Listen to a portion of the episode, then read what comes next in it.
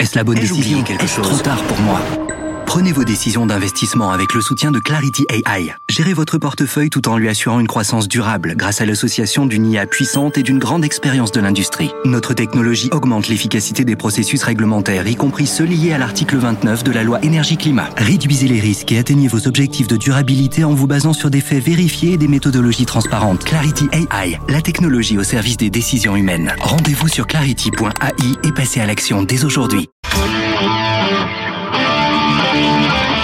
Débat et controverse sur BFM Business.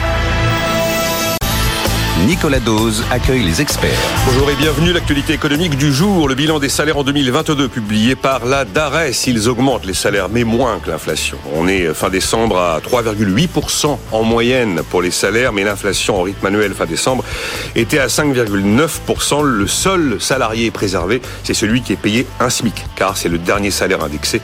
Et en plus, le mode de calcul de l'indexation du SMIC fait que le SMIC augmente un petit peu plus justement que l'indice des prix à la consommation publié par l'INSEE. C'est bien 5,9% à l'indice des prix à la consommation. Régulièrement, on m'accuse de mentir. Parce qu'on serait à 15%, on serait à 20%, non. Il y a des postes à deux chiffres, mais pas l'indice global des prix à la consommation. On parlera de cette récession qui s'éloigne. Je demanderai à mes invités s'ils partagent l'optimisme ambiant et puis le partage de la valeur. On en parle peu parce que les retraites masquent un peu tout, mais il y a bien l'intention euh, au plus haut niveau de l'exécutif d'agir d'une manière ou d'une autre pour euh, améliorer le partage de la valeur dans l'entreprise, notamment autour de cette idée de dividendes salariés. Cette semaine, le MEDEF a planché sur des alternatives éventuelles pour, euh, à mon avis, éviter de se retrouver avec une loi au Parlement qui généralement aboutit à un t-shirt à taille unique désastreux pour la compétitivité des entreprises. Et puis, ce rapport du Conseil des prélèvements obligatoires, rattaché à la Cour des comptes, euh, qui s'en prend au taux réduit de TVA. Le taux réduit de TVA, c'est tout simplement inefficace, dit le Conseil des prélèvements obligatoires. Ça ampute 47 milliards d'euros de recettes potentielles tous les ans. Et euh, ça fragilise cet impôt de rendement qu'il est nécessaire de préserver. On en dira un mot. Jérôme Dédéant, bonjour. Bonjour Nicolas. Associé de toutsonmesfinances.com, président de Mon Partenaire Patrimoine, conseiller en gestion de patrimoine pour tous. Éric Ayer, bonjour. Bonjour. Ah, pardon, il est là. euh, directeur du département analyse et prévision à l'OFCE, membre du, Haut Conseil des finances publiques, et vous avez publié Une autre voie est possible vers un modèle social écologique chez Flammarion Champ Actuel. Christian Poyot, bonjour. Bonjour Nicolas Dose. Il sera le représentant euh, du MEDEF, de l'étape. Il est quand même PDG de Micropole surtout, et donc président de la commission mutation technologique impact sociétaux du MEDEF. Voilà les chiffres donc de la DARES. 3,8% de hausse en moyenne pour les salaires en 2022. Donc ça n'inclut pas les discussions actuelles qui, pour certaines d'entre elles, aboutiront à des hausses supplémentaires en 2023.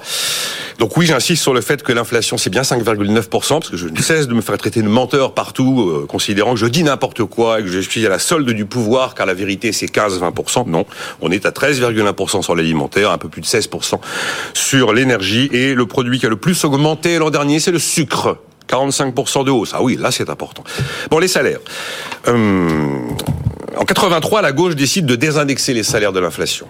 C'est la gauche qui décide de faire ça. Est-ce qu'il faudrait faire machine arrière, Eric Intuitivement, le bon sens voudrait, bah oui, oui, il faudrait que les salaires suivent les prix, puisque sinon le pouvoir d'achat est érodé et le salaire réel baisse.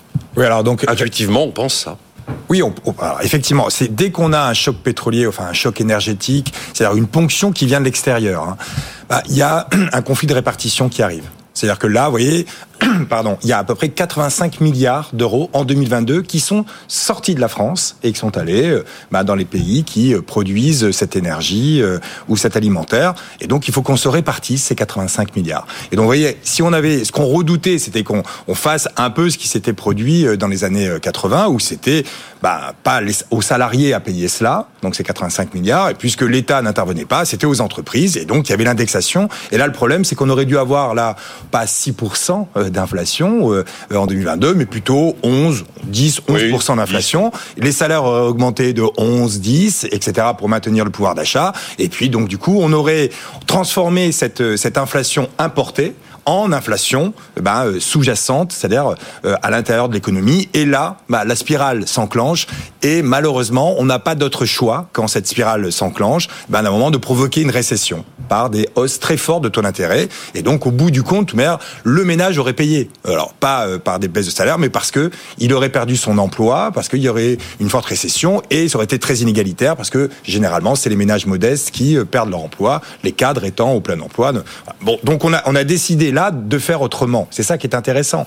On a décidé de faire autrement de deux façons. D'abord, l'État est intervenu, a bloqué les prix. C'est-à-dire qu'au lieu d'avoir 11% d'inflation, on n'en a que, entre guillemets, 6. Mais voyez, bon, mais ça, ça coûte assez cher. Ça a coûté aux alentours de 24 milliards euh, aux finances publiques, mais ça a permis une inflation beaucoup plus basse. Et donc, dans ce conflit de répartition, bah, déjà, la moitié à peu près a été euh, euh pris par euh, l'État, enfin les finances publiques, c'est-à-dire après euh, un peu plus de déficit et de la dette. On pourra en revenir. Mais il reste l'autre moitié. D'accord Et l'autre moitié, eh ben, euh, globalement, il n'y a pas eu d'indexation, donc on est passé euh, à 6. Il y en a que 3,8. en moyenne. Allez, hein. en gros, on perd. On demande aux salariés, alors attention, là, il y aura une petite nuance, aux salariés de prendre eh ben, euh, une perte de pouvoir d'achat d'à peu près 2,2, 2,3%. Alors là où il y a une petite nuance, c'est que là, le salaire dont parle la DARES, c'est le salaire de base sans les primes. D'accord? Donc il va falloir faire attention. Est-ce qu'il n'y a pas des primes qui sont venues un tout petit peu amortir cette chute de pouvoir d'achat? Donc là, il va falloir attendre une autre publication de l'INSEE, que ce sera donc la masse salariale et donc on ne distinguera pas les primes euh, des salaires. Et puis, bah, il y a eu quand même des chèques aussi qui ont été euh, donnés. Et vous voyez plus des aides directes, des aides directes qui ne sont pas dans l'inflation parce que c'est pas des aides qu'on a qu'on a données à, à, tout le monde. Bah voilà. Donc là, on n'a pas encore la fin de l'histoire de ce conflit de répartition. Ce que l'on peut dire, c'est qu'on a évité on a évité, vous voyez, on avait une grosse crainte, c'était que la euh, fameuse boucle prix-salaire. Ça, ça, vous voyez, là aujourd'hui, quand des salaires progressent de 3 et quelques pourcents, vous voyez, bon, c'est pas non plus, euh, enfin, monstrueux. Enfin, petit à petit, ça va bien dans le sens de d'une désinflation qui, qui devrait arriver euh, dans les dans, dans les prochains temps. Deux jours qu'on utilise ce mot. Oui, ici. Mais, mais je pense que alors, ah non, je l'ai dit alors que je devrais pas le dire. Après, oui, oui, je laisse la parole. C'est que je pense qu'il va falloir arrêter de parler d'inflation, désinflation, déflation. C'est le niveau des prix. Il va falloir regarder, d'accord? Et là, on va, une, on aura une marge d'escalier assez assez importante sur la marge des prix. Mais effectivement, l'inflation bah, risque de progressivement revenir vers des standards euh, qui sont plus proches de ce que veulent les, les, les banques centrales. C'est bien de rappeler les, les, fondamentaux qui vont souvent en économie contre l'intuition. Il y a toujours ce qui se voit et ce qui ne se voit pas, et ce qui ne se voit pas, c'est là où justement où on peut peut-être servir à quelque chose. Ou lira, je vais rajouter quelque chose sur euh, l'histoire de l'indexation. Depuis le début, le patronat dit, mais écoutez, on va préférer des primes, on va préférer des, oui. des choses ponctuelles plutôt que de graver des hausses de salaire qui euh, seront gravées, tandis que la courbe des prix, elle, va forcément évoluer et a priori à un moment s'inverser. Ah oui, quand, quand, vous êtes entrepreneur et que vous, vous prenez un, un choc euh, énergétique de cette nature-là qui impacte vos coûts de revient de façon considérable et que l'élasticité prix euh, de, de, vos produits et services euh, par le consommateur, vous pouvez pas monter vos prix à l'infini pour le répercuter. Vous essayez de vous sortir de cet étau euh, en essayant de pas stratifier des coûts fixes. Parce que le coût fixe, hein, c'est le semi-remorque euh, qui vous rattrape dans la, défense, dans la descente quand vos freins lâchent. Quoi. Et donc, c'est ça qui plante les boîtes. Et donc, je trouve qu'on a été plutôt malin, comme l'a dit Eric, euh, au niveau de l'État, euh, pour essayer de, de, prendre à la charge du budget une partie euh, de une ce très choc, grosse partie. Une très grosse partie de ce choc ponctuellement. Plus de 50%. Et puis, euh, je pense que les entreprises, en tout cas, c'est ce que j'ai essayé de faire dans les miennes, hein, on a essayé d'étaler ça de façon assez simple avec des mécanismes variables de partage de la valeur, des mécanismes de primes, pour essayer de pas stratifier des coûts fixes, parce qu'une fois que vous les avez stratifiés, ben, finalement, votre compétitivité elle est durablement entamée et le retour à la normale sur le prix de l'énergie fait que bah, vos marges vos marges restent euh, du fait de cette inflation de coûts fixes euh, réduite. Et donc c'est ça qu'on essaye de faire. On l'a plutôt bien fait. Je voudrais juste euh, oui. rajouter aussi un mot sur les, les, longues séries de la DARES parce que moi j'aime bien les longues séries, c'est vachement intéressant. Alors, Ce que vous appelez les longues séries de la DARES. C'est-à-dire qu'en fait on, on, a un département statistique hein, du ministère du, du, Travail qui marche très très bien et qui nous donne des données depuis euh, depuis mmh. des dizaines d'années. Et en fait il y a un truc que les gens savent pas ou oublient, c'est que c'est vraiment très très euh, euh, rare dans l'histoire du pays depuis les années 50. Depuis, on a des stats depuis 1951 à la DARES, donc euh, c'est assez long. Très très rare que qu'on ait une augmentation des salaires qui soit inférieure à celle de l'inflation. En fait, les salaires réels depuis 1951, ils ont, ils ont progressé tout le temps. Euh, même sur période récente, peut-être un peu moins que, que dans entre 50 et, 80. Euh, mais, euh, mais même, il y a une stat assez simple, 13,1% hein, de pouvoir d'achat des salaires du, du en, hausse hein, des salaires du secteur privé entre 1996 et 2018. Donc il y a, on a vraiment un historique de progression des salaires réels, corrigé de l'inflation, mmh. donc du pouvoir d'achat des salaires, très très long depuis 1951. Donc le, ce qu'on vit là est quand même un truc assez exceptionnel dans l'histoire des, salaires du secteur privé. Euh, je voulais réagir en, un mot à ce que Non, mais en un mot, mais il est normal. Normalement, les salaires euh, réels, c'est-à-dire déflatés, ce que oui. A dit, doivent refléter les gains de productivité. Oui. Et puisqu'on avait des gains de productivité, il était normal, et on va parler de le partage de la valeur ajoutée, bah, il est normal que les salaires réels progressent comme les gains de productivité. On avait des gains de productivité qui étaient à peu près de 2% par an dans les années 80. Il était normal que les salaires réels progressent de 2%. Donc il faut pas s'en étonner. Là, la question, c'est qu'effectivement, mais peut-être que c'est pas étonnant. Vous voyez, on est en train de dire il y a trop d'emplois aujourd'hui par rapport à, à, l'activité. Donc il y a des gains, des pertes de productivité aujourd'hui. Bah peut-être que les salaires réels qui baissent aujourd'hui reflètent des baisses de productivité. C'est ça, et ça, c'est un énorme débat, mais peut-être qu'il faut le garder pour la oh, partage de la valeur ajoutée. Mais, oh, mais j'y vais. Bon, on va avancer. Je vais pas demander à Christian de réagir une troisième fois sur le même ah. sujet, mais euh... ah bah moi je vais citer la Belgique. C'est ah pas ben, loin, Bruxelles. Oui. Ils ont une indexation des salaires de 11% là, au mois de janvier. Oui, mais ah ben oui. mais la situation économique, là, elle est en ce moment dramatique. Ah, c'est compliqué, mais ils ont, ils ont un garde-fou. Hein. Il y a un système un, de pourcentage de hausse euh, qui est capé quand on se retrouve devant un. Ah bah, il faudrait que vous me l'expliquiez, parce que bah, nous, Micropole, on est installé en Belgique, Belgique, Luxembourg, Hollande, etc. Alors Luxembourg l'a supprimé d'ailleurs, mais Belgique ne l'a pas supprimé. Il y a et donc, là, je vous dire que tout le monde se prend 11% d'augmentation ah de salaire. Et après, quand vous allez discuter avec les clients, bah, ils vous disent non, vous n'avez pas fait augmentation. Donc là, il y a, bon, nous, on se plaint pas trop, la, la data, tout ça, ça va, mais il y a des entreprises qui sont en train de chercher à délocaliser. Il y a toute une partie d'activité qui est en train de partir de Belgique. Donc il y a, a qu'à voir ce qui se passe à côté. Donc la réponse à votre question, là, regardez ce qui se passe en Belgique. En fait, euh, Eric, c'est bon sens, hein, les coûts fixes, c'est pas bon pour la compétitivité, c'est simple. Oui, mais alors, mais c'est ça qui est intéressant, c'est que la stratégie du gouvernement, c'est-à-dire qui a coûté quand même 24 milliards, hein, c'est peut-être un CICE qui est en train de se faire. Hein. C'est l'effet d'un CICE, c'est-à-dire que le fait d'avoir mais euh, brider l'augmentation de, de, cette inflation hein, par rapport aux autres pays, d'accord Ça permet euh, euh, aux entreprises de négocier des salaires un peu plus bas. Et quand on va se comparer, vous voyez, aujourd'hui, si vous regardez le niveau des prix aujourd'hui euh, et, et qu'on fait une, une, augmentation depuis 2019, en France, l'écart entre la France et l'Allemagne, c'est 5 points en mmh. faveur de la France. Oui, c'est le C de compétitivité là. Pardon? C'est le C de compétitivité. Oui, mais là, c'est pas un CICE. Oui, il, ils ont juste par, cette décision de bloquer les prix alors que les autres ne l'ont pas fait et ont plutôt donné des aides, ça fait 5 points d'écart avec l'Allemagne. Si, si ça se reflète sous forme de salaire, ben c'est un énorme gain de compétitivité à monnaie, à, monnaie identique, mmh. d'accord? Et donc, c'est un peu un CICE qui est en train de faire la force. Alors, vous voyez, les Allemands l'ont vu, hein, et donc ils mettent 200 milliards sur la table pour essayer de compenser mmh. justement ces gains de, ces pertes de compétitivité pour eux. Mais vous voyez, c'est quelque part une sorte de dévaluation au sein de, de la zone euro quand on fait ça, parce que c'est relatif aux autres. Et donc, bon, c'est assez malin de la part. Voilà, c'est C'est assez malin, mais c'est fait avec des finances publiques, encore une fois. Au hein. final, c'est bien nous tous qui payons à un donné. Hein. Mais bon, il n'est pas impossible qu'on passe au-dessus de la moyenne de, de l'inflation européenne aux alentours du mois de mars-avril. Hein. Oui, mais Nicolas, on a un petit retour de flamme quand même. Nicolas, c'est le niveau qui compte. Quand vous avez été longtemps en dessous, le niveau, puisque l'inflation, à la limite, maintenant, ça ne veut plus dire grand-chose. Mais depuis 2020, on a une inflation plus basse, donc euh, les niveaux se sont écartés. Là, je dis 5 points d'écart. Ça veut dire qu'à un moment, il va falloir que notre taux d'inflation soit 5 points au-dessus de tout le monde pendant un moment pour travailler. Donc, euh, et ça sera pas ça. Donc euh, là, globalement, on l'a on l'a fait sur les États-Unis, 5 points, sur l'Italie, 7 points, sur le Royaume-Uni, 7 points. On a, le, on a le niveau de prix le plus bas de tous les pays développés. C'est l'enfer au Royaume-Uni en ce moment. Il faudra qu'on s'arrête un petit peu un jour sur ce qui s'y passe. C'est vraiment le retour de Ken Loach. Hein. Ouf.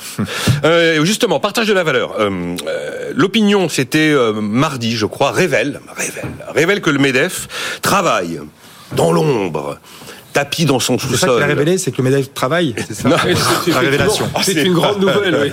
Quel procès incroyable. Donc, non, voilà. Et dans l'ombre, Donc, tapis dans son sous-sol, un dispositif obligatoire de partage de la valeur en dessous de 50 salariés. Voilà ce que j'ai lu, euh, Christian Poyot. Après, je vais vous laisser développer et m'expliquer pour quelle raison le MEDEF s'active peut-être avant le législateur. Mais je rappelle ce que j'ai lu.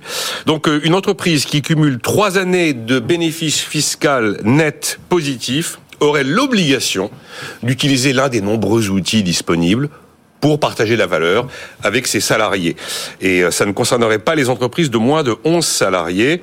Et puis, il y a également, visiblement, dans les travaux en préparation, l'idée d'une négociation d'entreprise obligatoire en cas de résultat dit exceptionnel. Et il appartiendrait à l'entreprise de définir ce qui, pour elle, est un résultat exceptionnel. Est-ce que j'ai bien compris ce que l'opinion était bien renseignée? Bon, alors déjà, euh, le Medef travaille, oui, effectivement, c'est son boulot. On travaille pas dans l'ombre. Il y a non, mais on, non, mais on est d'accord. Mais je, je, réfléchis, je réagis sur là-dessus. Donc oui, il y a eu un conseil exécutif spécifique sur le sujet. Je vais pas vous donner la, non, non, les discussions qui ont eu lieu autour de la table, bien évidemment. Surtout que c'est pas moi qui porte le sujet en plus, donc je ne revendique pas du tout la, la pertinence. Il y a une réunion aujourd'hui qui est assez, qui est assez importante. Qu'est-ce qu'on peut dire en préalable? Rappelons que le mot de départ qui était le dividende salarié ne veut strictement rien dire. C'est un oxymore complètement ridicule, d'accord? Oui, sinon on fait un salaire actionnaire. Et dans la lettre de mission qui a été mise euh, par le gouvernement, le mot n'apparaissait pas de toute façon. D'accord? Admettons que c'est un non, mais, non marketing. voilà. Bon. Une fois qu'on a dit ça, donc il y a effectivement un certain nombre d'outils qui existent aujourd'hui et qui sont quand même assez puissants, quoi, si j'ose dire. Et le dernier étant la prime Macron, enfin le PPV, etc. Prime de partage de la valeur. Donc le fait de dire est-ce qu'on réfléchit, est-ce qu'on travaille avec les syndicats de salariés pour voir qu'est-ce comment on peut améliorer un système? Parce qu'il est toujours possible d'améliorer un système, bien évidemment. Bah oui, on y travaille. Et le, ce qu'on peut dire, c'est que bah, les discussions avec les, les, les, syndicats sont plutôt constructives. En tout cas, euh, tout le monde essaye de, de, regarder les choses en face en, en mettant pas des, des, des exigences complètement euh, absurdes ou infaisables, etc. Encore une fois, on est bien conscient que le, les dividendes sur les entreprises de moins de 50 salariés, c'est souvent une manière de rémunérer le, le dirigeant, le créateur de l'entreprise, etc. Une fois qu'on a dit ça, oui, effectivement, il y a des pistes, alors qui vont être continuées à travailler. Il y en a une qui est sur le fait de dire de travailler sur les branches, c'est-à-dire de dire qu'au lieu que ça soit par entreprise qu'on oui, c'était par branche, oui, c'est voilà, ça. ça c'est quand même le point le plus important, sans que ça soit après obligatoire, puisque ah, moi j'avais vu que c'est obligatoire. Non, mais comme vous le disiez tout à l'heure, le sujet habituel, c'est très français. On veut appliquer une règle à tout le monde, d'accord? À la, à, la, à la, multinationale, à la, la, PME qui est à Plougastel, à celle qui est dans le service, dans le bâtiment. Enfin, Ce sont des ridicule, ça n'a pas de sens, d'accord? Donc, euh, qu'on aille dans le sens de dire oui, il faut continuer à, à associer les, les, les, salariés à la réussite de l'entreprise. Euh, au, au, passage, moi, été ancien président de Croissance Plus, c'est une chose qu'on a toujours portée. Et, et, et la, le, le, la, raison d'être du MEDEF aujourd'hui, c'est une croissance responsable. Donc, c'est dire effectivement, si, si on a à un moment donné des, des profits des, des ex, exceptionnels, etc., que les, les salariés d'une manière ou d'une autre en profitent, on est tout à fait ouvert à la discussion sur ce point-là. Simplement, l'imposition, le, le, le, forçage sur toutes les boîtes, de tous les secteurs, de toutes les tailles, n'a pas de sens. Donc, encore une fois, la discussion est positive, c'est ce qu'on retient avec les syndicats de salariés. Il y a une grosse réunion importante aujourd'hui, et on espère qu'on va déboucher sur un accord sans que l'État se sente ah, obligé d'imposer quelque chose qui, là, serait uniforme et excessivement compliqué. Parce qu'à chaque chaque fois qu'il y a une menace de loi, comme on avait pu en avoir sur euh, la les rémunérations, généralement, les organisations syndicales prennent les devants font des propositions pour essayer d'éviter d'aller jusqu'à la case loi. Et oui, le, bon, euh, le, le, le, dialogue social, ça, c'est une hmm. réalité quand même. Moi, j'avais cru comprendre, enfin en tout cas d'après les, les, les, informations de mon confrère de l'opinion, qu'il y avait caractère obligatoire sous 50 salariés. Vous en pensez quoi, Jérôme Daniel Vous connaissez bien le thème du partage de la valeur. Est-ce que d'abord la solution doit venir des acteurs et pas du législateur? Et est-ce qu'il faut qu'à un moment ou à un autre, il y ait le mot obligatoire? Je vous rassure, hein, cette négociation euh, qui a été confiée euh, ou demandée euh, par le gouvernement aux partenaires sociaux euh, et qui devait d'ailleurs conclure ses travaux pour le 31 janvier, donc il y a 10 jours de retard, mais la réunion a été décalée du 7 au 10 pour cause de manifs contre les retraites, etc. Ça m'avait échappé. Euh, voilà, cette négociation, elle est doublée. Si on a 15 jours de retard. Elle est doublée en parallèle de groupes de travail assez actifs au Sénat, à l'Assemblée nationale et dans les cabinets ministériels. Où on, il se passera quelque où on chose. Trouve un certain Jérôme Dédéant à tous les coups. Où euh, il se passera quelque chose même si elle n'aboutit pas. Euh, en fait, on a, on a trois gros sujets à traiter pour moi sur ce sujet partage de la valeur, euh, qui est un sujet essentiel puisqu'il permet de réconcilier euh, les salariés avec leur entreprise, de les associer de façon variable quand ça marche bien euh, et sans stratifier des coûts fixes, d'une part, de faire de la pédagogie économique sur le modèle économique. Donc c'est aussi un extraordinaire outil de partage euh, de la marge de, de, formation et de compréhension de la marge des affaires. Enfin, ça rend des entreprises, enfin, ça fait des points de PIB en plus, quoi, tout simplement. Voilà.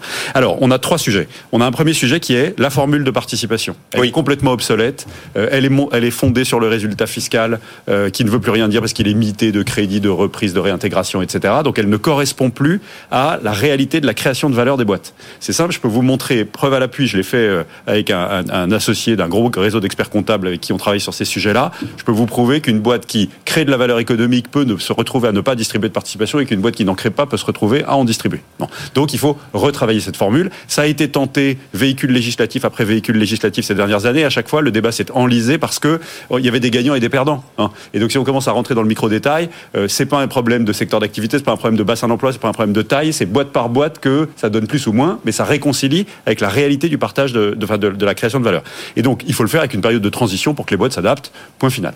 Ensuite, on a le sujet développement de ces mécanismes dans les TPE et les PME on a quand même fait un saut quantique. Quand j'ai commencé dans ce métier-là, en 2001, loi Fabius, il y avait 2% des salariés des boîtes de moins de 50 qui étaient couverts par un mécanisme de partage de la valeur, tous ceux qui sont dans la boîte à outils superbe que, Christian euh, a, cité.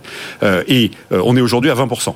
ça fait beaucoup de boîtes, hein. c'est en 20 ans, euh, c'est que 20%, mais c'est colossal en fait en nombre d'équipements. Euh, je sais bien, j'ai une boîte euh, qui, qui est vraiment cartonnée là-dessus avec cette croissance de l'équipement des TPE-PME. On peut aller plus loin. Est-ce qu'il faut une obligation? Moi, je pense que oui, parce que la dernière fois qu'on a fait un saut quantique, c'est quand on a baissé le seuil d'assujettissement à la participation de 100 salariés à 50 salariés. Hein. Mais je pense qu'il faut une obligation de discussion et de mise en place d'un accord d'entreprise, mais pas d'obligation de montant. D'accord. Comme ça, on dit, si on crée de la survaleur par rapport à ce qu'on avait prévu, je suis prêt à partager une partie de cette survaleur, mais c'est pas une charge fixe qu'on impose aux boîtes. Il y avait un troisième point, mais on voilà. une pause. Le troisième point, je vais le ah faire ben, très court, c'est cette fameuse prime de partage de la valeur. Vous savez, la prime patron ou la prime Macron. Jusqu'à 6 000 euros Elle a eu son utilité parce qu'elle a permis de compenser des situations difficiles à la main du, patronat euh, pour réagir vite dans des situations critiques dans des boîtes. Mais elle tombe de nulle part, sans explication, sans pédagogie économique, donc il faut la réintégrer dans les dispositifs de négociation de la boîte et, la relier à un mécanisme de type intéressement. L'avantage d'être pas euh, non, non, mais, il, suffit, il suffit de pouvoir faire de l'intéressement unilatéral. On marque une pause. Avec la pédagogie économique qui Un mot encore là-dessus, parce qu'évidemment, derrière, il y a quand même la crainte qu'un jour, si on développe de manière très massive tous ces dispositifs, ça devienne un substitut aux augmentations de salaire. C'est pas, vrai. Ah, c'est pas vrai. les salaires réels depuis 1951 augmentent alors que les mécanismes se développent. Donc il n'y a pas de substitution. D'ailleurs, c'est interdit. Je, vais, je suis contrôlé par les URSAF, j'ai remplacé du salaire par de l'intéressement, je, je, suis condamné. Et puis après, interdit. bon, et puis réponse là euh, du Conseil des prélèvements obligatoires à toutes ces politiques, notamment qui veulent des taux de TVA zéro, des taux réduits de TVA, produits de première nécessité, les transports. Ça ne sert à rien, dit le Conseil des prélèvements obligatoires. Ça ne fait qu'abîmer euh, cette TVA qui est si importante pour les recettes publiques. Ce sont des dizaines de milliards d'euros de manque à gagner. Voilà encore un truc intuitif, bien que l'analyse peut parfois déconstruire. tout de suite. Débat et controverse sur BFM Business. Nicolas Dose accueille les experts. Avec euh, Jérôme Dédéian, associé de tout président de mon partenaire patrimoine, conseiller en gestion de patrimoine pour tous. Éric Ayer, directeur du département analyse et prévision à l'OFCE, membre du Haut Conseil des finances publiques, qui a coécrit Une autre voie est possible vers un modèle social écologique chez Flammarion. Et puis Christian Poyot, le PDG de Micropole, président de la commission mutation technologique et impact sociétaux du MEDEF. Alexis m'écrit, ah ben si on partage euh, la valeur, on partage les pertes aussi. Oui, mais c'est euh, là où le sujet dividende ah, salarié n'a pas de sens. Oui, on est bien d'accord. Euh, la PPV m'a permis de compenser l'inflation pour mes salariés, m'écrit Fabrice. Euh, car nous avons fait une bonne année. Et après concertation, ils préfèrent tous ce choix de redistribution. Mais crédit, il doit être chef d'entreprise, euh, je ne sais pas de quelle entreprise. Euh, on a terminé juste avant par c'est pas vrai, non, non, non, disait Jérôme Dédéian, non. Les systèmes de partage de la valeur ne vont pas se substituer aux augmentations salariales, me dites-vous. Donc je rappelle que, un, c'est interdit de remplacer un élément de rémunération cotisé et fiscalisé par de la participation de l'intéressement, de l'abondement dans les plans d'épargne, des cotisations de retraite euh, euh, supplémentaires par capitalisation, etc. Ça s'appelle le principe de non-substitution et en cas de contrôle URSAF, on se fait taguer et redresser. Donc euh, c'est interdit. Si j'ai donné des primes et que j'ai pas augmenté mes salariés, l'URSSAF va me tout. Non, je, n'ai ah. pas le droit de supprimer un élément de rémunération pour le remplacer par. voilà, ça c'est la première. La deuxième chose, c'est qu'évidemment, j'ai le droit de mettre en place par-dessus ma politique salariale quelque chose de plus qui s'appelle un mécanisme de partage de la valeur, soit de l'intéressement, de la participation, euh, de l'abondement dans les plans d'épargne, toute, cette boîte à outils mmh. assez riche dont, dont, les entreprises françaises disposent. Et donc, les gens qui disent quand on fait ça, ça remplace euh, du salaire qu'on n'aura pas donné. Non, ça remplace des hausses. C'est pas vrai pour, ben, c'est pas vrai pour deux raisons. La première raison, c'est que je disais que depuis 1951, les salaires réels, donc déflatés de l'inflation, ont augmenté en France. Et donc, ça veut bien dire qu'on peut développer ces mécanismes-là sans réduire euh, le, pouvoir d'achat des, des, salariés et du secteur privé en tout cas. Ça, c'est la première chose. Et la deuxième chose, c'est que dans 99% des cas, ces mécanismes sont des mécanismes par nature variable qui vont se déclencher seulement si la boîte a surperformé par rapport à son euh, modèle économique de base. Hmm. Donc c'est là pour inciter tout le monde à mieux travailler pour que la boîte fasse mieux que prévu. Et si on fait mieux que prévu, alors on accepte que ce surcroît de valeur soit partagé en partie. Et donc les gens qui disent que ça remplace du salaire racontent n'importe quoi.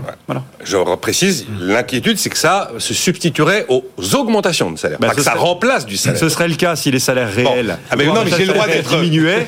en même temps que les mécanismes se développent. J'ai le droit d'insister quand même. Bien sûr. Euh, j'ai Eric Ayer. Allez, moi aussi, je vais un peu insister. Eric Ayer. Non, mais parce que. Non, mais, non, mais j'entends ce que me bien sûr. Euh, non, mais bien sûr. le long terme. Mais dans, les chiffres de ce matin, là, sur les salaires de la DARES, qui perd le plus en salaire réel, quand vous regardez par catégorie Les cadres. Oui. C'est quand même bizarre. On est au plein emploi des cadres. Vous voyez, les cadres, aujourd'hui, auraient perdu plus de pouvoir d'achat d'accord, que des ouvriers, que des employés. Bon, mmh. puisque c'est les salaires de base, on peut se dire peut-être qu'il y a eu développement d'une autre forme de rémunération pour ces personnes, pour ces salariés-là, parce que ça serait quand même très étonnant qu'en période de plein emploi, d'accord, chez les cadres, il y ait des baisses aussi les plus importantes chez eux. Donc peut-être qu'effectivement, il y a des primes Macron. Il y a euh, peut-être la substitution. Donc c'est là où il est possible, encore une fois, au moment où il y a l'inflation, parce que quand il n'y a pas l'inflation, je suis d'accord avec Jérôme, c'est très compliqué. Mais quand il y a de l'inflation, te dire je vais t'augmenter que de 2,1% et je vais développer un certain nombre d'autres formes de rémunération, peut-être que c'est dans la loi et que les, ces personnalités-là, ces, ces salariés-là, le préfèrent parce que c'est défiscalisé, etc. Et là se pose une autre question qui est, vous voyez, la réforme des retraites ou le, le, financement de notre modèle social. Parce que, vous voyez, ce que nous dit le corps, vous voyez, ce que nous dit le corps dans ces, dans, dans, dans on a dit qu'on parlait peut-être pas trop des, des retraites, euh, mais, c'est que les dépenses de retraite ne vont pas augmenter, d'accord, dans, dans, dans l'avenir. Ça va pas augmenter. Ce qui, s'il y a du déficit, c'est parce que c'est les recettes hum. Qui vont baisser et ces recettes, en grande partie, se diminuent parce que bah, euh, le salaire ne devient plus euh, la, la, la, la, et encore la référence, mais se développe beaucoup d'autres formes de rémunération qui ne sont pas assujetties, à des cotisations. Et donc, il est peut-être là le, petit souci aussi dans, ce forme de développement, c'est qu'on veut garder un modèle social assis tout de même sur les salaires parce que c'est des cotisations. Mais de plus en plus, on développe euh, ben, des formes. Alors là, euh, je, sors peut-être un peu du sujet, mais vous voyez, on fait euh, beaucoup de, d'entreprises préfèrent maintenant développer des relations avec des auto-entrepreneurs plutôt qu'avec des salariés. Il y a de plus en plus de, de primes qui sont défiscalisées. Et donc, ben, après, on se dit, ah tiens, on est étonné on a euh, des déficits dans un certain nombre de... Parce qu'on est, on est sur un problème de compétitivité Christian du salaire. Hein, enfin, on sait très bien que le salaire net que touchent les, les, les, Français est globalement pas suffisant, si j'ose dire. Enfin, en tout cas, il est assez faible parce qu'il y a justement une couche de, de, de, de prélèvements sociaux qui soient patronaux, salariaux, la différence d'ailleurs est très faible, qui est extrêmement fort. Donc tout, tout ça est, est, assez schizophrénique. C'est en même temps, on veut partager la valeur, mais on veut quand même euh, augmenter les salaires. En même temps, sur les salaires, il y a une part de cotisation qui est totalement monstrueuse, donc il nous plombe vis-à-vis de, de concurrents. C'est-à-dire qu'à chaque fois, ça c'est le gros problème en France et sur les retraites, c'est exactement la même chose. On réfléchit entre nous on n'a aucune vision pour se dire qu'est-ce qui se passe dehors, comment font les autres, quelle est notre, compétitivité et comment on va, on se confronter entre guillemets avec eux sur nos différents marchés. Donc on, raisonne vraiment en cercle, en cercle fermé, ce qui est une catastrophe. Autant encore une fois sur ce coût du salaire. Après, alors sur le coût d'augmentation des salaires des cadres, c'est vrai que c'est très surprenant parce que l'augmentation des cadres, elle est quand même très forte en ce moment. D'ailleurs, on voit le, taux de chômage qui est extrêmement faible. 4,1%. Voilà, bon, et tant mieux, hein, c'est une bonne chose. Ça veut dire que l'activité de mais le salaire mensuel de base des cadres, c'est celui qui a le moins augmenté. Et, alors après, euh, sur les hypothèses du corps, je ne suis pas un spécialiste, mais on sait très bien que leur hypothèse de, de, chômage à moyen terme est complètement euh, enfin, absurde, ou en tout cas ah. irréaliste. Non, mais ah, je pense pas qu'on puisse dire le contraire. ah ben, en tout cas, le gouvernement dit le contraire. Parce que le gouvernement... C'est à 4,5, c'est ça. oui, mais le gouvernement, encore une fois, alors là, vous êtes en train de dire que le gouvernement dit n'importe quoi, parce que le gouvernement ce point-là, oui. dit on y arrivera au plein emploi, et dans toutes les, les, les, programmations pluriannuelles des finances publiques qui, qui, sont remis à Bruxelles, il y a marqué 5% de bah, chômage à la fin du quinquennat. Je ne prétends pas être un spécialiste de sujet excessivement compliqué, mais, en off, tout le monde dit de toute façon... Mais c'est pas le corps qui fait une bêtise, hein, il reprend l'hypothèse du gouvernement. Il peut pas faire autrement, il n'a pas, il a pas le choix. Euh, malheureusement, on, va, resservir le couvert dans 5-6 ans, il ne faut pas se raconter. Ça, il y a des chances. Je voudrais quand même rajouter deux choses. Jérôme très Sur le débat qu'on vient d'avoir Oui, il me semble quand même que notre sujet de financement euh, des retraites par répartition, il est plus lié à un effet démographique qu'à un effet modération salariale qui diminuerait la base cotisable. Hein. c'est quand même un sujet ratio actif retraité élémentaire. Non, mais sur la les deuxième chose, non. la Pas deuxième chose, c'est qu'on peut discuter sur les cadres, mais tous les mécanismes de partage de la valeur dont on parle sont des mécanismes collectifs. Quand on les met en place dans une boîte, ils concernent tout le monde et pas seulement les cadres. Donc il n'y a pas d'effet de substitution de ces mécanismes-là. Chez les cadres spécifiquement, ça n'est pas possible. C'est collectif, ça concerne tous les collaborateurs, quel que soit leur statut, ouvrier, employé, agent de maîtrise, cadre. Bon, a- donc les cadres, ils, sont, ils se font avoir là aujourd'hui. Ah bah, ils a- ont- Bah, c'est- c'est- sur les non. retraites, ça fait longtemps. Oui. Non, non, non, mais aussi, non, on parle hein, pas des retraites, on parle juste des, des Oui, oui, salaires. des en salaires. 2022, Oui, oui. ce seraient les cadres qui auraient le moins bien négocié leur salaire. Est-ce qu'on y croit Non, non, mais c'est le SHBE E qui prend Donc là, vous 4,5, dites que celui la DARES dit n'importe quoi. Non, non, non, non, je dis qu'en fait, il y a d'autres formes de rémunération qui pourraient expliquer pourquoi le salaire de base des cadres a au- moins augmenté que les autres, parce qu'ils ont d'autres formes de rémunération. Les sujets d'intéressement, de C'est pas de l'intéressement et de la participation. Ok, mais alors ça doit être des primes, ça doit être d'autres éléments. Bah, des primes, c'est cotisable. Donc, euh, Non, il y a des primes qui sont qui sont pas. bah, pas- alors, si, alors si, Eric, si vous trouvez une prime que je peux filer à un cadre euh, non fiscalisé, je prends. hein. Ça, c'est sûr. moins fiscalisé que les salaires. Ça, je prends. Je prends dans toutes mes boîtes. hein. Jusqu'à de problème. 3 SMIC, il y a la PPV. Bon, mais au-delà de 3 SMIC, effectivement, euh, je crois que tout est fiscalisé. Ah ouais. Non, non, Oui, ça n'existe pas. oui, oui. Une prime, une une prime partie. non, non cotisée, non fiscalisée, ça n'existe pas. Oui, moins que les salaires. que C'est- moins que les salaires. C'est moins que les salaires. Comment ça? Ça sera moins, ça sera moins fiscalisé que les salaires. De quoi? Mais quelle- Une quelle prime? Oui. Mais quelle prime De quelle prime parlez-vous? Ça les, n'existe les pas. primes Macron sont moins Ah, les fiscalisées. primes Ah, Macron, oui, c'est ça. SMIC. Ah, non, non. Mais d'accord, Oui, jusqu'à SMIC. Eh trois ben oui, SMIC. mais 3 SMIC, les cadres, ça commence à combien? Non, non, mais Un cadre, ça, un cadre qui commence, il commence pas à 3 SMIC. euh. à, à part la Non. prime de partage de la valeur, Oui. il n'existe Ah oui, pas. non, mais, euh, non mais prime d'accord. non cotisée, non Macron- fiscalisée. Ce qui a Et si fait son ça- succès voilà. d'ailleurs. L'inflation, me dit Michel, est une euh, diminution déguisée des revenus du travail et de l'épargne. Et puis il y a Guy qui en a marre d'entendre parler de boîte. Il veut qu'on dise entreprise. Alors moi, par par exemple, je veux dire, pourquoi on, par- on dit partage de la valeur On partage les mêmes valeurs, mais c'est la valeur ajoutée dont on parle. Oui, oui, oui. Oui, mais Oui, partage oui, de oui. la valeur. Ouais. on Non, non, non, qu'on va réfléchir, à- Non, on va non, partager non, nos non. valeurs. Mais non, Euh, bien. Valeur. Donc voilà, Guy me dit c'est insupportable d'utiliser le mot boîte. Il faut dire entreprise. Il, il pense à vous, je pense. Ouais, je pense qu'il va- ouais. Je suis désolé. Euh, voyons, voyons, voyons. Euh, ah oui, alors je voudrais absolument qu'on dise un petit mot parce que j'ai été quand même impressionné par euh, cette note du Conseil des prélèvements obligatoires, rattachée à la Cour des comptes, qui, euh, en gros, dit arrêter les taux réduits de TVA, ça ne sert à, rien. Ça n'apporte pas de pouvoir d'achat. Et donc, il juge que les taux réduits de TVA sont inefficaces, qu'ils sont généralement mis en place sans étude d'impact, qu'ils pèsent au total 24% des recettes de TVA, ce qui fait 47 milliards d'euros de manque à gagner par an. Il rappelle ce, ce Conseil des prélèvements obligatoires l'importance de la TVA dans les recettes publiques. hein. Plus de 180 milliards d'euros de recettes en 2022. C'est juste la toute première recette de l'État avant la CSG. Il appelle à préserver cet impôt de rendement. Il met en garde contre les demandes politiques du Rassemblement national et de LFI de baisser la TVA sur certains produits. Et les quatre taux ciblés qui coûtent le plus cher sont le taux réduit pour les travaux non énergétiques, le taux réduit sur la restauration, le taux réduit pour l'outre-mer et le taux réduit pour les travaux d'amélioration de la qualité énergétique des locaux d'habitation. Ces quatre taux que je viens de citer représentent 14 milliards 200 millions d'euros de manque à gagner tous les ans et s'inscrivent dans le top 10 des principales niches fiscales françaises. Eric, euh, là encore l'intuition. Ah, mettez une taux, un, taux zéro sur les produits de première nécessité. Ça semble tellement évident. Oui, alors, c'est- effectivement, baisser, parce que pourquoi ça semble évident Parce qu'on dit si on baisse Ah, si la on dit qu'il y TVA, a moins de taxes, le prix baisse. le prix on baisse. pense que le prix oui, mais baisse. c'est, et ben voilà. Donc c'est, effectivement, on pourrait effectivement se dire, on baisse les taux euh, de TVA, donc les prix euh, vont baisser, c'est-à-dire que les prix, euh, les, prix hors taxe vont, vont suivre. Et, ben non. Bah en fait, le prix hors taxe dans, dans beaucoup d'éléments, bah augmente, et donc on voit très peu cette baisse, euh, euh, cette baisse de prix. Et donc, vous voyez, au moment de la, de, justement de la, cette baisse dans la restauration, il devait avoir un tiers, un tiers, un tiers. Vous voyez, Oui, un, oui, c'est- un, un tiers dans la baisse de prix, un tiers euh, euh, pour un peu plus de marge des, des restaurateurs et un tiers pour augmenter les salaires. Bon, bah, le résultat, effectivement, la Cour des comptes nous dit, ben non, ça marche pas. C'est effectivement, ça va beaucoup. Il y a un peu de baisse, mais vous voyez, il y avait quelques menus qui euh, euh, qui bénéficiaient de cette baisse de, de TVA. Donc les prix n'ont pas réellement euh, baissé et euh, globalement, c'est plutôt les marges des restaurateurs. Mais après, vous voyez, c'est compliqué. Peut-être qu'on a sauvé des restaurateurs grâce à cela, donc on a sauvé de l'emploi grâce à cela. Ouais. Vous voyez, donc euh, c'est là où il va falloir faire de la macroéconomie et de voir un peu euh, qu'est-ce que cela a fait. Mais globalement, c'est vrai, ça coûte très cher pour des résultats qui sont pas très Alors, significatifs. il y a- bon, bah voilà. Il y a donc on peut-être envie, un, euh, il y a peut-être un trou dans la raquette. Je ne sais pas. Mais il y a- il- trou potentiel dans la raquette, c'est que pas mal de ces activités sont des activités de service. Combien de ces activités ne seraient plus déclarées si elles étaient fiscalisées à 20 et qui le sont parce qu'elles sont à 5,5 ou 10 C'est pour ça que c'est un peu plus compliqué que, que cela. Mais euh, effectivement, c'est encore, encore une fois de l'argent public, tout cela. Et effectivement, puisqu'on n'en a pas des masses, il faut que ça soit utilisé au mieux. Est-ce que c'est, on l'utilise au mieux en faisant cette TVA réduite? Sans doute pas. Ouais, moi je vois Question Ça parce que le, le, débat qui toujours moi me, me, fascine, c'est que euh, on, on, on, a l'impression qu'on vole de l'argent à l'État. Oui, c'est comme quand on diminue les charges sur les ah. entreprises.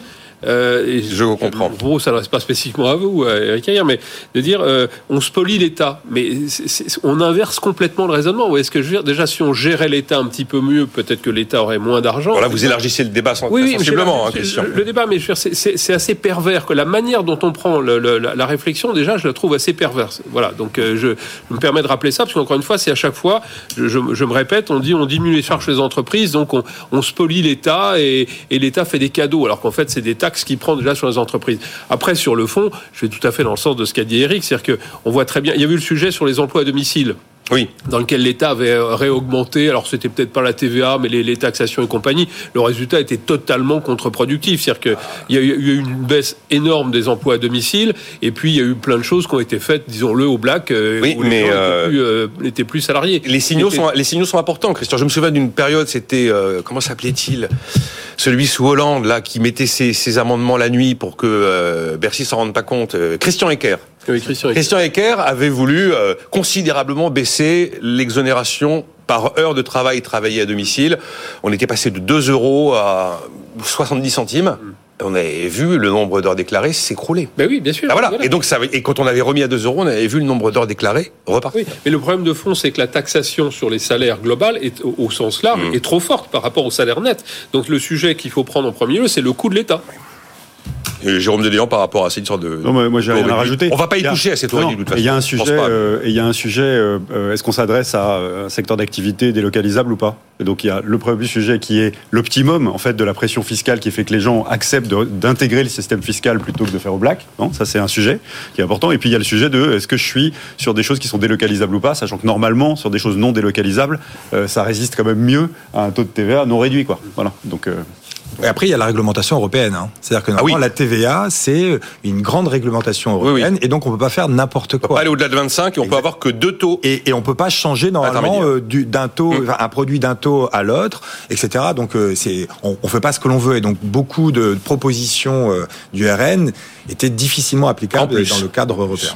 Oui, mais enfin, le RN vous dira qu'on peut toujours tordre le bras de Bruxelles. Bon, ok. Et alors après, on a un taux ultra réduit à 2,1%. Je crois que ça porte que sur les médicaments et les aides à la presse écrite. Mais euh, bon, 180 milliards d'euros la TVA. C'est extraordinaire. On a toujours des débats sur l'impôt sur le revenu. Euh, qu'on a l'impression que l'impôt français, c'est l'impôt sur le revenu. Ah non. L'impôt sur le revenu, il, il rapporte 75 milliards, 80 milliards. Et l'impôt qui ne se voit pas, la TVA. Euh, c'est pas sur le revenu, c'est pour ça qu'il y a une petite différence par rapport à ce que disait Christian. Ça, c'est vraiment un impôt sur la consommation. Hein. Donc, euh, et, et, et, normalement, ça c'est pas fait. Et il faut bien le distinguer de toutes les cotisations. Vous voyez, il y en a un, les cotisations, ça finance le modèle social, pas l'État. Ça, ça, finance le, notre modèle social, d'accord? Donc les retraites, le chômage. La TVA, c'est effectivement un impôt payé par tout le monde sur le, la consommation et qui finance là pour le coup l'État. Enfin, des d'autres choses que notre modèle social. Et donc euh, l'investissement, du fonctionnement, c'est un peu. Et ben justement je, faisais un petit exercice sur BFM TV ce matin au sujet des salaires. Est-ce qu'on a un problème de salaire Et tout à l'heure, Christian Pouillot a parlé de salaire net. Et je disais un salaire net brut, brut, brut, c'est-à-dire où on met les cotisations dites hum. euh, salariales et dites patronales. Hum. Le salarié a l'impression que les patronales, il les paye pas. Ben, bien sûr qu'il les paye. Ce sont des cotisations sur son salaire. 3200 euros tout en haut, brut, brut, brut. Il y a 1750 euros net versés sur le, sur le compte en banque. Hum. On pourrait faire un exercice très pédagogique. Euh, imaginez, Christian, qu'on vous dise, bah, les 3200 euros, vous avez tout sur votre compte en banque. Et maintenant, vous allez faire vous-même les virements et les chèques à la sécurité sociale, à l'UNEDIC, pour un montant de 1450 euros. C'est très simple dans, mon métier qui est la tech, hein, si j'ose dire. Vous prenez une somme X. En Allemagne, vous payez 5 ingénieurs. En France, vous en payez 3. Oui. Et ça, c'est parce qu'on a déplafonné les cotisations. Oui, voilà. Non, mais ça, c'est très concret aussi. est ce que je veux dire. Donc, euh, euh, au final, ça pénalise tout le monde. et, ça pénalise le salarié lui-même, si j'ose dire. Voilà. Donc Vous n'êtes pas d'accord, Eric bah, C'est pas. Non, mais c'est. Ok, ça pénalise. Euh, oui, ça fait du coup du travail. Enfin, d'accord, peut-être. Euh, non, mais mais on peut pas. On peut. Enfin, on peut pas dire comme ça d'une généralité. C'est-à-dire que qu'est-ce qu'il y a en contrepartie? On a le taux de pauvreté des seniors le plus bas. Donc euh, ça sert à financer 14 points de PIB de retraite, alors qu'ailleurs c'est 10 points de PIB. D'accord? Mais ça veut dire que chez nous, les retraités, le taux de pauvreté des retraites, des retraités, il est de 9%. En Allemagne, il est de 16,5%. Bon, ben voilà, donc on pénalise qui? Les actifs. Là, tu peux, on peut, pourquoi pas le dire, mais on peut pas dire, vous voyez, ça c'est complètement euh, euh, nul de faire comme ça. Bah, il y a la contrepartie, c'est qu'on a moins de pauvreté, ça c'est un peu moins d'inégalité. Donc euh, après, peut-être que c'est cette répartition qui est pas bonne, peut-être qu'on va trop loin dans ce système-là, mais on peut pas dire, bon voilà, il faut avoir le pour et le contre. Le, contre, c'est un transfert en fait d'actifs vers inactifs, soit chômeurs, soit retraités. Bon, ben voilà, c'est le modèle qu'on a choisi. On peut le remettre en cause, mais tant qu'on dit 14 points de PIB de retraite, vous voyez, eh ben il faut 14 points de PIB de recettes, et donc il nous faut des cotisations. Je, connais, effectivement certainement moins les chiffres, mais tout ce qu'on ce qu'on peut lire, c'est qu'aujourd'hui les retraités français finalement sont mieux traités. Alors, encore une fois, de manière générale. Oui, mais relativement, on peut dire. Si on prend en masse, sont mieux traités que les actifs, mmh. d'accord Ah, que les actifs. Je croyais bah que les, retraités ailleurs.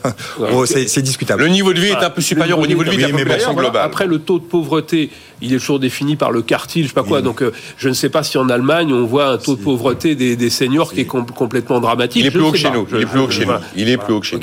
Donc, euh, et, après euh, dire qu'il y a cet écart entre les actifs et, mmh. les, et les retraités, et on sera tous retraités un mmh. jour, bien évidemment. Donc, je ne tire pas sur les retraités de manière générale, mais si on si on essaie plus, plutôt de privilégier les actifs pour qu'il y en ait le plus possible et qu'on produise le plus possible, et que derrière on génère de la de la richesse, de la valeur, qui soit d'ailleurs répartie de la manière la plus large possible. On prend le problème par, les, par le mauvais bout. C'est-à-dire qu'on se dit, OK, il faut favoriser euh, les, les, les, seniors. C'est ce qui se passe sur la réforme des retraites, d'ailleurs. Il y a ce débat de dire, est-ce que, pourquoi est-ce que les, les, les retraités sont pas mis à contribution? Et ça pèse uniquement sur les actifs, encore une fois. Choix politique, hein. choix ben politique assumé par Bruno Le Maire. Il considère que cet argent leur est dû et que, voilà, on n'a pas à leur prendre une partie de leur retraite parce que cet argent leur est dû. Je pense que tout le monde a raison euh, dans ce débat. C'est-à-dire qu'on a effectivement ce qu'on appelle un coin social et fiscal en France qui pénalise la compétitivité ben de nos entreprises. C'est une évidence. le chômage. Euh, donc, et donc qui empêche une croissance qui augmenterait la base cotisable et taxable et qui permettrait de financer mieux euh, euh, et, de façon plus équilibrée nos choix. Voilà. Après, on a un choix qui est un choix de modèle social extrêmement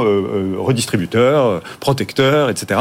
Et, et, puis on a à côté un train de vie de l'État hors modèle social qu'on pourrait améliorer. Donc si on doit choisir, il faut préserver au maximum notre modèle social parce que c'est un choix de société, il fait consensus en France, euh, etc. En améliorant quand même la compétitivité des entreprises. Et donc le levier, eh ben, c'est de baisser les charges qui pèsent sur les boîtes plutôt côté fiscal que cotisation sociale. Euh, ça revient au même. Hein. Ah non, ça revient pas avec les, non, avec les transferts. À un moment, il faut le financer. Avec les transferts hein. budgétaires, ça revient un peu au même. Oui, après, il suffit de voir un PLFSS, euh, comment ça se oui, passe. Oui, je suis d'accord que.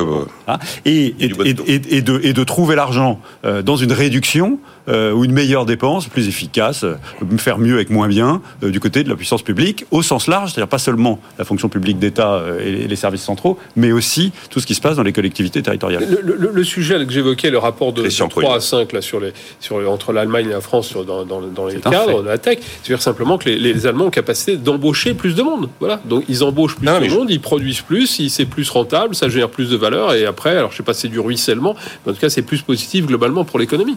C'est vrai que les cadres sont un peu les, les, les, les de la farce, parce que euh, ils ont, leur salaire augmente moins, ils ont des, des, indemnités chômage qui sont dégressives au bout de 7 mois, mhm. tandis que leur cotisation chômage n'a pas leur, été leur retraite est divisée par je euh, je sais pas combien, enfin plus que par deux. Hein, bah, le taux de remplacement moyen, euh, alors où on se parle, en fonction du dernier salaire d'activité, c'est 60%, mais il est plus élevé dans la fonction publique que dans le privé, et évidemment il décroît euh, euh, il est plus moins élevé chez les cadres que, que chez les, les, employés ouvriers agents de maîtrise. le cadre d'un don de la farce, tout de même, il faut le cadre aujourd'hui, tout de même, il vaut mieux être cadre que euh, que ouvrier. Oui, non, mais, bien, sûr, attention. Hein. Et en, en, globalement, effectivement, là peut-être qu'on va, on, on, leur demande des efforts sur le chômage, mais ils sont au plein emploi. Enfin, vous voyez, globalement. Ah, alors là, je.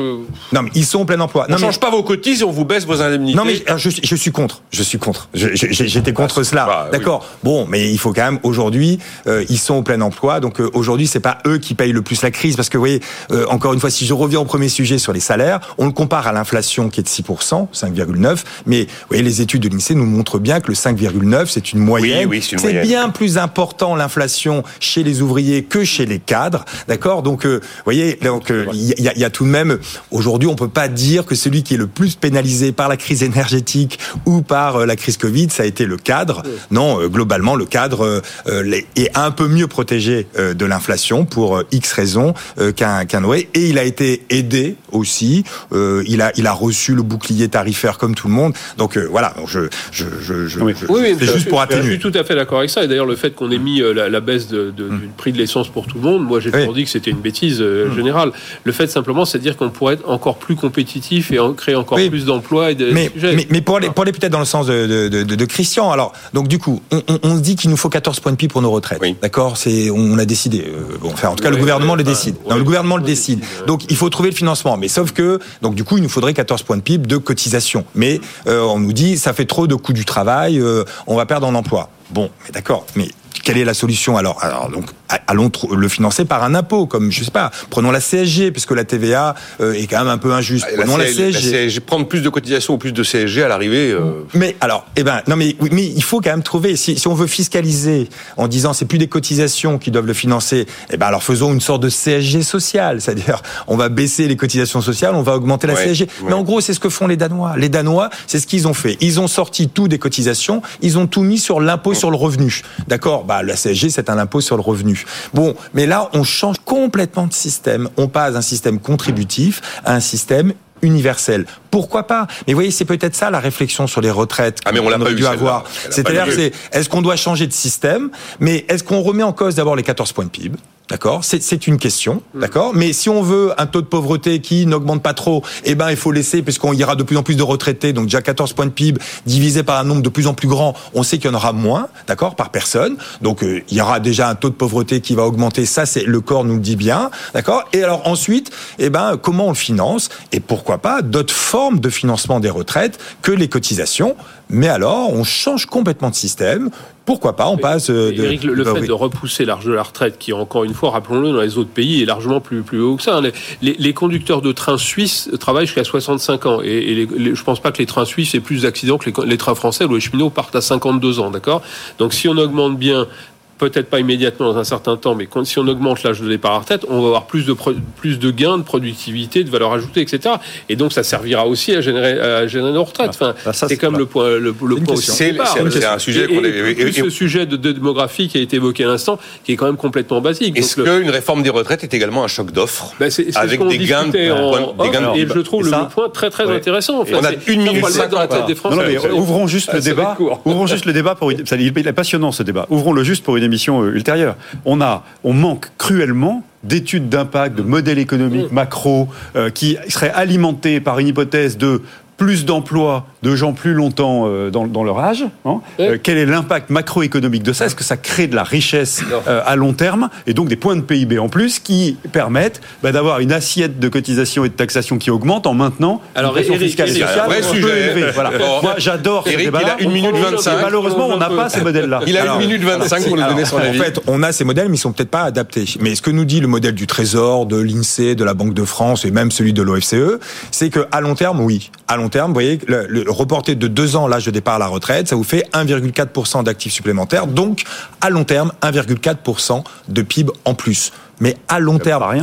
Alors c'est pas rien, mais le long terme, c'est à peu près quoi le long terme ben voilà, Le long terme, parce que exactement. Le long terme, on sera tous morts. mais c'est plutôt une vingtaine d'années. Donc vous voyez, 1,4 de plus en 20 ans. Quand vous divisez 1,4 par 20, ça vous fait pas beaucoup de croissance supplémentaire chaque année. Ça c'est le premier élément. Mais ça c'est en l'état des modèles. Mais le problème il n'est même pas là. Mais alors laissez-le finir parce que après bien sûr il y a certains comme Philippe Aguillon qui vous diraient non mais il y a de la croissance endogène, ça va faire encore plus de croissance. OK, mais en tout cas pas avant 20 ans. OK. Le l'élément, c'est le court terme.